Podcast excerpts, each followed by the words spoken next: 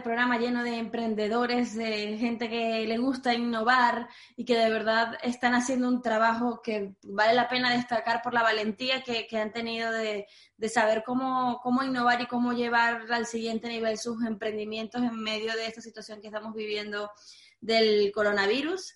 Em, queremos continuar nuestra segunda hora de programa con gente muy brillante, así que Marta, cuéntanos quién es nuestro siguiente invitado. Pues ahora vamos a, vamos a abrir nuestra segunda hora de programa con Alfredo Sanfeliz, que es licenciado en Derecho por la, por la Universidad Autónoma de Madrid y a lo largo de su carrera ha practicado el derecho en diferentes bufetes y tiene más de 14 años de vida empresarial en el mundo de las multinacionales. Alfredo es una persona muy curiosa, muy inquieta y esas inquietudes y sus intereses le han llevado a formarse en liderazgo, en desarrollo personal y conocimiento personal, en comportamiento humano y crecimiento personal y de las organizaciones, así como en la gestión de las relaciones con las personas. Alfredo es experto mediador en conflictos y compagina el asesoramiento con la docencia en la Universidad Francisco Vitoria. Es autor del libro Rousseau no usa bitcoins, que es una reflexión sobre la sociedad de nuestros días, la sociedad en la que vivimos. Según Alfredo expresa en sus páginas, vivimos en un mundo superficial saturado de bienes materiales en el que realmente no vamos a ninguna parte y estamos llenos de inquietudes y necesidades que nos llevan a buscar la aceptación social continua. Casi nada. Buenos días, Alfredo, y muchísimas gracias por estar con nosotros. Muy buenos días y muchísimas gracias a vosotros. Estoy encantado de estar aquí compartiendo este rato. Nosotros también de, tenerte aquí. Me gustaría saber, Alfredo, porque por lo que he dicho, por lo que sé de ti, como hemos dicho, eres licenciado en Derecho. ¿Cómo llegó el momento en el que empezaste a compaginar el derecho con un plano más mental, psicológico, de coaching, etcétera? Bueno, lo primero decirte que yo probablemente soy de esos abogados que caigo allí un poco por, por tampoco, por descarte, vamos a decir, ¿no? Porque iba a haber sido ingeniero, médico, en fin, eh, ADE, de estas cosas y acabé allí, ¿no? Y, la verdad es que me ha gustado la profesión, eh, me gustó la carrera, eh, pero siempre tuve muchas inquietudes, vamos a decir, humanistas, mucha, mucho, me interesaba mucho la psicología, de hecho, pues posiblemente si hubiera sido hoy a lo mejor habría estudiado psicología, pero entonces pues aquello no se llevaba, o por lo menos para los hombres era algo como muy light, y bueno, pues no lo hice, ¿no? Pero desde siempre, siempre vamos, eh, me ha encantado mucho, primero el pensar, el ver ángulos distintos a las cosas y segundo entender a las personas, ¿no? Y entender más allá de lo que dicen, de lo que piensan aparentemente y buscar un poco en la profundidad de los, de las, de los seres humanos, ¿no? Y, eso pues me llevó a estando vamos a decir, entre ciertos cambios profesionales, pues empezar mi formación personal, mucha lectura, muchas eh, sesiones con personas que me ayudaban a, conocerme, eh, el mundo del enneagrama, en fin, por ahí empecé, ¿no? ¿Y cómo estás ayudando tú en la actualidad, ya no solo en esta situación de confinamiento, que todos estamos utilizando la tecnología para, para trabajar, sino en general, cómo ayudas tú con tu conocimiento y con tu experiencia a las personas? Bueno, pues yo lo que trato de aportar, eh, mi especial, vamos a decir algo más concreto en mi caso, es una combinación de, ayudar a la gente a despertar y a ver las cosas de otra manera, e incluso a entenderse a sí mismo de otra manera, combinadamente con eh, la necesidad de, entroncar su vida, sus circunstancias, su trabajo en el entorno empresarial, económico. Es decir, es combinar un poco eh, la vida, la dureza de la jungla en la que vivimos, laboral, profesional, económica, con una, una, autocomprensión y un ser capaz de conciliar y encajar lo mejor posible lo que uno es en el entorno duro en el que vivimos, ¿no? Porque, porque no deja de ser lo que es y es duro, ¿no? Y, y Alfredo, mm, dentro de tu experiencia, ¿hubo algo de, de esta inquietud eh, que empezó a nacer en ti sobre el desarrollo personal, el coaching y demás, para que escribieras Russo no, usa bitcoins? Bueno, el, tema de Russo no usa bitcoins probablemente más que algo de desarrollo, más, más, esta, más que esta faceta de desarrollo personal y, todo eso, es, era más una inquietud mía de, de, ver muchos sinsentidos en el mundo, ¿no? Muchos fenómenos que se dan en nuestra sociedad que dices, pero esto a dónde lleva? Esto nadie se para a pensar nada eh, de por qué estamos haciendo esto, por qué estamos tan contentos con una serie de cosas sin pensar en los efectos colaterales o en los efectos indirectos o en, llamamos, eh, probablemente yo he sido siempre bastante crítico con lo que ha ocurrido en los últimos años o decenas de años, vamos a decir, de asociar progreso a, PIB, ¿no? A PIB y crecimiento y a un tema demasiado económico. Esa asociación del bienestar con el bienestar, vamos a decir, material y económico, es algo contra lo que yo pues me revelo mucho porque realmente creo que el bienestar en una sociedad tan rica como la nuestra, a pesar de que sé que esto es polémico decirlo, pero yo creo que indudablemente vivimos en una sociedad rica, donde el problema realmente no es de falta de riqueza, sino de cómo compartirla, cómo disfrutarla, cómo vivirla, en definitiva, cómo vivirla bien, ¿no? Porque hoy la riqueza probablemente, en mi opinión, en muchos casos casi más nos secuestra que nos libera, ¿no? O sea, nos obliga a ir persiguiendo eh, la siguiente y la siguiente versión de no sé qué porque la mía se me ha quedado obsoleta y o te montas en ese carro o realmente dejas de existir socialmente, ¿no? Te, te quedas prácticamente excluido en un sentido, por lo menos, de ser alguien, ¿no? Alguna relevancia, ¿no? Y esto no nos damos cuenta, pero es un auténtico secuestro y una pérdida de libertad, porque, porque bueno, sí, muchas prestaciones, pero no necesariamente son prestaciones disfrutables. Luego hay otra reflexión que en mi caso también y en el libro lo abordo bastante, que realmente convertimos, vivimos en una sociedad en la que estamos convirtiendo en necesario las cosas de una manera tremendamente rápida. Y por tanto, las cosas cuando son necesarias dejan de ser disfrutadas, ¿no? Realmente es como entrar en casa y darle a la luz bueno, no sé, nadie dice, jo, es que disfruto, ¿no? Pues no, no, no se disfruta, pero sin embargo que no te quiten la luz, que no te quiten el agua y que no te quiten casi nada. Y antes creo que los periodos que había de ilusión, de tener el sueño de conseguir algo, de un día conseguirlo, pues realmente se estiraba más ese disfrute, pero es que ahora en tres días nos hemos acostumbrado y estamos pensando en lo siguiente y necesitando lo siguiente, ¿no? Sin que ya nos procure ese bienestar vivido, como yo digo, ¿no? Nos hemos olvidado de la experiencia de vivir bien las cosas, de disfrutarlas, ¿no? Alfredo, en este momento de confinamiento, paradójicamente lo está viviendo una sociedad donde está muy impulsada hacia el consumismo, hacia el consume, consume rápido. ¿Cuál consideras tú eh, que es el mensaje que vino a traerle a la sociedad el tema del coronavirus? Bueno, para mí el mensaje que le trae el coronavirus es la vulnerabilidad. Yo creo que vivíamos en una sociedad que nos pasaban, resumiendo mucho, tres cosas. Una tremenda arrogancia humana, ¿no? De pensarse que somos como Dios y que tenemos nuestro mundo dominado y que podemos hacer cualquier cosa, ¿no? Y ya no solo son meteoritos que nos pueden caer, que eso, bueno, eso siempre se contemplaba, que un día pueden juntarse las galaxias y hacer cosas y caer. No, no, cosas tan tontas como esta vamos, digo tan tontas en el sentido de un pequeño bicho, ¿no? Que, nos contagia la gripe, una gripe especial y maligna.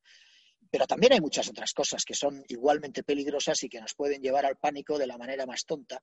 Y sencillamente nos hemos despreciado, nos hemos creído los dueños del mundo y capaces de controlar todo. ¿no? A su vez, esto yo lo mezclo con una segunda idea, que es que hemos vivido con un exceso de financiarización, de peso de las lógicas del dinero, de la rentabilidad, de la competitividad. Y es una competitividad además en productividad, que nos lleva además a que el, el largo plazo lo hemos despreciado, el medio plazo nadie se puede parar a pensar en los efectos indirectos, los efectos colaterales, aquello que no es rentable hoy y mañana y que no me da fruto este trimestre. Y por tanto, claro, todos estos análisis que se hacen eh, preventivos se han olvidado, ¿no? En este sentido, a mí me resulta muy curioso lo del vídeo este de Bill Gates de hace cinco años, ¿no? Donde claramente no es que hiciera una predicción de esto, que probablemente esto lo podría prever cualquiera, no hace falta ser tan inteligente. Lo que él decía es que nos iba a pillar como siguiéramos así, pues sin habernos preparado, como estamos preparados con los ejércitos para unas cosas, o claro que son. Entonces, esto, esto es otra de las cosas que, que, esta competitividad, estas lógicas del dinero nos hacen abandonar de verdad la reflexión y el que reflexiona más o menos se le paga una patada porque en general tiende a molestar en la velocidad de, generación de cosas, ¿no? Es alguien que no, no, no, pienses tanto, ¿no? Más o menos, ¿no? Y luego lo tercero es que yo creo que el mundo occidental principalmente, ¿no? Pero es, es tiene unas dosis de analfabetismo emocional enorme. No se conocen ni socialmente ni individualmente. La gente dice que quiere cosas que realmente las quiere muy superficialmente, pero que si escarbas, pues realmente sus, sus, preferencias profundas son otras, ¿no? Estamos, eh, no, no analizamos nada si somos coherentes o no en lo que decimos. Y bueno, yo creo que esto, yo soy un enorme, y el libro realmente era un enorme promotor del autoconocimiento a nivel individual y a nivel social, ¿no? Y creo que por donde hay que trabajar es por ahí, ¿no? Eh, ¿Tú crees, Alfredo, que, esta situación de, reclusión, que realmente tenemos mucho tiempo para pensar, va a cambiar realmente algo en nosotros con respecto a las, ideas que, que, tú has expresado en tu libro? ¿Crees que realmente nos va a servir de algo? Bueno, a ver, servir sí. Yo creo que todas las experiencias, especialmente las malas, sí sirven y enseñan, aunque solo sea bueno, pues mantener recuerdos y vivencias distintas de las cosas. Para mí está siendo enriquecedor. También es verdad, yo he pasado por el hospital y entonces he tenido unas vivencias pues muy especiales allí, duras, a veces con miedo, ¿no? Y, me ha hecho, a pesar de yo estar bastante trabajado en todos estos campos, pues lo de sentirse aislado, sentirse un poco apestado en un momento dado, de manera comprensible, porque la, tienes que comprender a las, a las personas en el hospital, los que te cuidan, ¿no? Pero, pero no deja de ser un momento durísimo de aislamiento y de soledad cuando estás muy preocupado, casi, casi, eh, bueno, por, por, la vida, a ver, si, a, ver si, a ver si no vas a salir, porque, porque claro, ves la televisión y realmente es terrible el ambiente, ¿no? Entonces, en ese sentido yo creo que experiencias para todos va a dejar muchas y, siempre será interesante. Lo que pasa es que lo que yo creo, y le decía el otro día a un amigo, es que el coronavirus no nos va a cambiar tanto pero no porque no vayamos a cambiar, sino porque ya habíamos empezado a cambiar al margen del coronavirus. O sea, yo creo que el mundo ya estaba empezando a montarse de manera muy clara y además incrementando la velocidad mucho, gracias a Dios, quizá con mucha confusión, pero sí con una decisión de que no podíamos seguir como estábamos. Y, por ejemplo, en este plano económico, pues te diría que desde después del libro, que, que el libro tiene un año y un poquito, ¿no? Pues ha habido una serie de muestras de, los foros económicos, el poder económico tremendamente bueno, en una dirección, en mi opinión, muy, muy adecuada, ¿no? Donde ponen la rentabilidad en un plano posterior a otras cosas, ¿no? El, la creación de un bienestar de verdad, el cuidado del planeta, el cuidado de las personas, en fin, todo lo que sabemos, los ODS, todas estas cuestiones, de una manera tremendamente marcada, porque yo que soy muy, muy tiendo a ser crítico en general, ¿no? Pues creo, creo que es tremendamente satisfactorio cómo está girando ese mundo, ¿no? Lo que pasa es, yo también vivo muy en entornos empresariales, eh, pertenezco y estoy muy involucrado en el Instituto de Consejeros, donde hacemos reflexiones sobre cómo deben los consejos de administración lidiar con todo esto. Y hombre, hay, hay un despiste enorme porque es muy difícil, o sea, cambiar viejos paradigmas e incluir bueno, este, este tipo de, paradigmas nuevos, de visiones nuevas, es, complejo y, ni yo mismo tengo soluciones, ¿no? Puedo tener interrogantes, puedo tener líneas que creo que hay que trabajar, pero no, no verdaderas soluciones, ¿no? Hay que irlas construyendo un poco entre todos. Alfredo, em, eh, cuando Marta te presentaba, hablaba un poco de tu ser ese como mediador, solución de conflictos, etcétera, ¿no? Y, obviamente eh, eh, estamos en una situación crítica donde, bueno, yo, siempre he dicho, esto está sacando lo mejor y lo peor de la gente hoy en día, ¿no?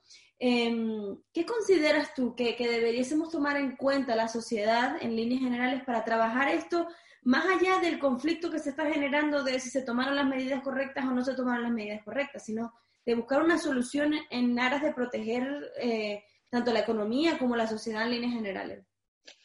Bueno, yo lo primero que creo que tendríamos que como sociedad aceptar es que las cosas son mucho más complejas que como nosotros las queremos ver.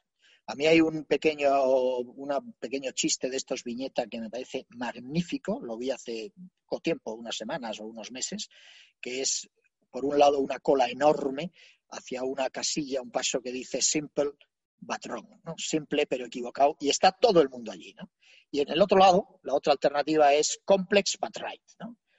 Complicado, pero, pero correcto, Entonces, el mundo no quiere pensar, el mundo quiere criticar mucho, no hacemos más que ver por qué esto está mal, por qué tal, pero, pero nadie de verdad con coherencia analiza que todo es muy complicado y que realmente arreglar las cosas, eh, bueno, pues, pues hay que escuchar mucho más, hay que tener una mucha mayor humildad eh, para, comprender las perspectivas de todos los distintos grupos de interés y, nada de recetas mágicas porque no valen las recetas mágicas. Vivimos un mundo de enorme complejidad y creciente complejidad donde el reto está en integrar funciones, movimientos, la política con la economía, eh, los distintos eh, consumidores con tal, los trabajadores con, en fin, todos integrarnos en algo que es muy difícil y partiendo de unos valores que los hemos perdido. Y en mi opinión los hemos perdido por una tremenda relajación, por esa competitividad enorme en el campo económico, en el campo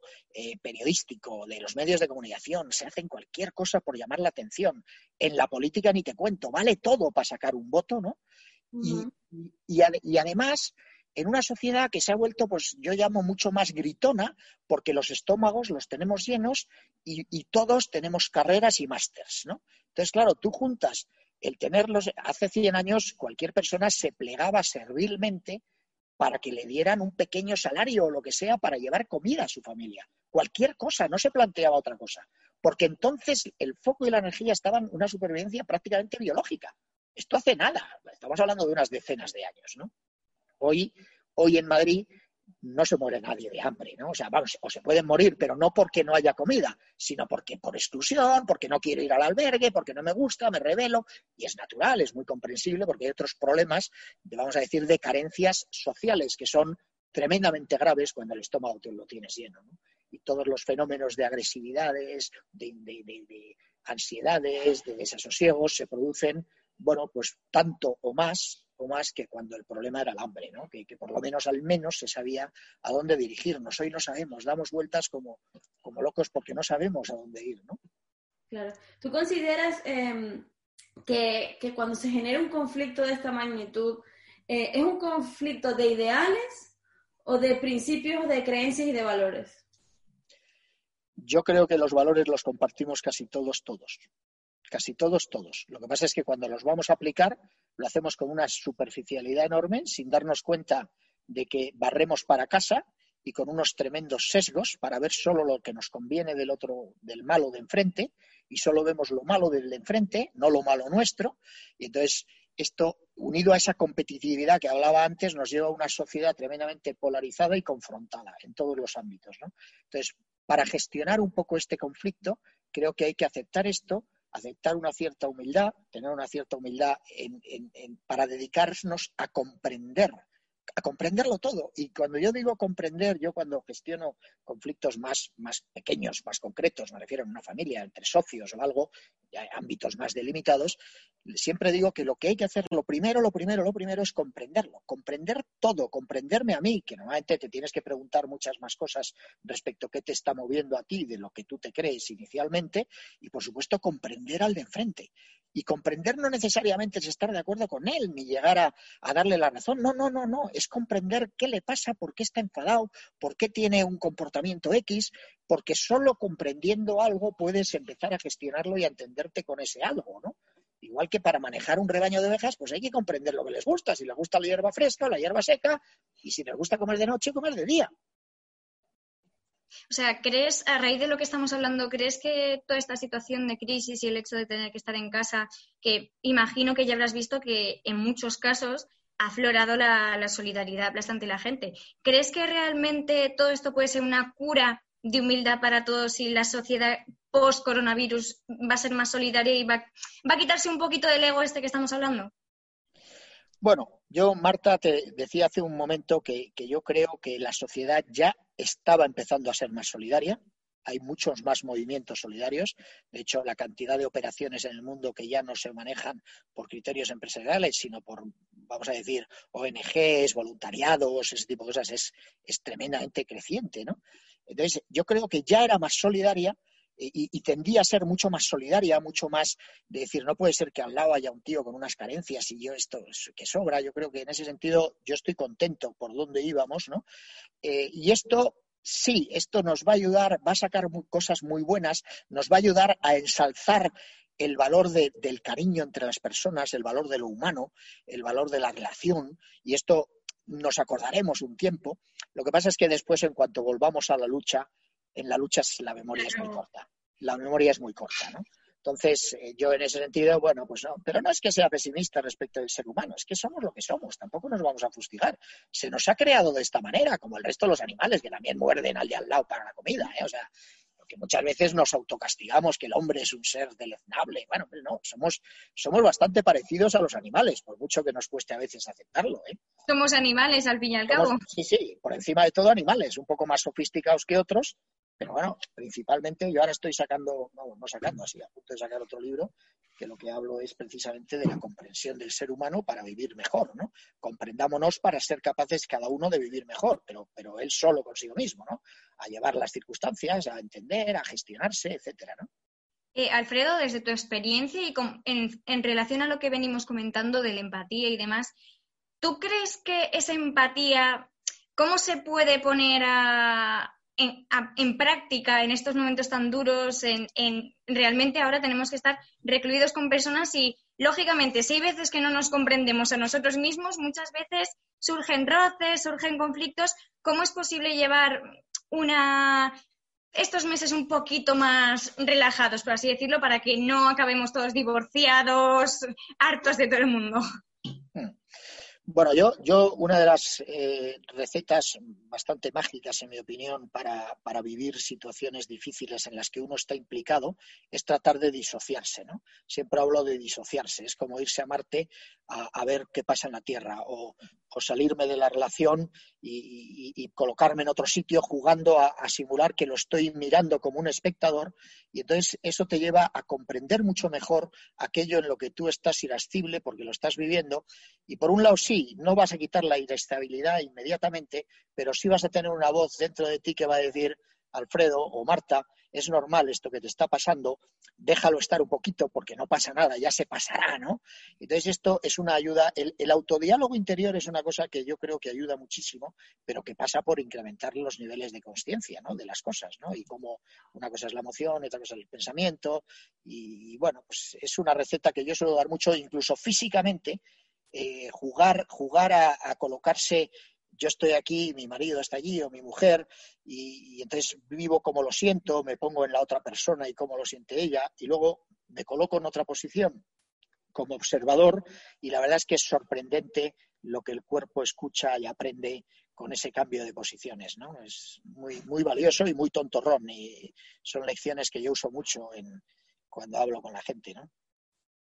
Alfredo, eh, perdón Marta, en, en este tiempo de, de confinamiento y lo que decía Marta de, estar, bueno, compartiendo espacio y tiempo que no estamos acostumbrados a, compartir con una persona, porque eh, uno dice, bueno, la pareja, sí, yo tengo una pareja, pero mi tiempo con mi pareja se reduce al tiempo que estoy en casa, porque si tengo jornadas laborales muy largas, entonces como que nos vemos ya en la noche, compartimos, hacemos la cena y nos vamos a dormir. Em, ¿Qué tips le puedes dar a las personas para alimentar esa convivencia de manera que sea una convivencia sana, productiva y un, poco alejada, aunque necesario el conflicto, pero un poco alejada del, conflicto que, genere roces. Sí, Andrea. Bueno, mira, vamos a ver. Yo lo primero que quiero decir es que yo soy, soy poco de tips, en el sentido de recetas universales, muy poco. Y una de las cosas que más me ha saturado en estos tiempos es, es el exceso de soluciones. Receta, haga esto, cómo enfrentarse a no sé cuánto, cómo. Eh, bueno, lo comprendo, pero, pero mis reflexiones siempre son un poquito más amplias, ¿no? Y yo, yo creo en la individualidad del ser humano, en que compartimos mucho, pero a su vez somos tremendamente distintos unos de otros y cada uno tiene nuestra historia personal, nuestros sufrimientos, lo que nos, alivia, lo que nos complica la vida, lo que nos desasosiega y, todo lo contrario, lo que nos da paz, ¿no? O sea, yo una de las cosas que más paz me ha dado, por ejemplo, esto que os digo en el hospital, donde había momentos que no sabía qué hacer, era escuchar música de Simón y Garfunkel. ¿Por qué? Porque a mí me llevaba en un entorno insoportable por todos los sitios, ¿no? De cualquier cosa que pusieras en la televisión. Las, las series no, ni tenía capacidad de verlas, entenderlas, y además me torturaban la maldad que hay y no estaba yo para maldades. Y aquello me colocaba en los tiempos de, de adolescencia, donde todo era bueno, todo era bonito, la fiesta, el guateque, y a mí me venía bien. A algunas personas les va bien mantener la disciplina, a otras no. A lo mejor les va bien aprovechar y decir, pues me voy a regalar un tiempo de informalidad.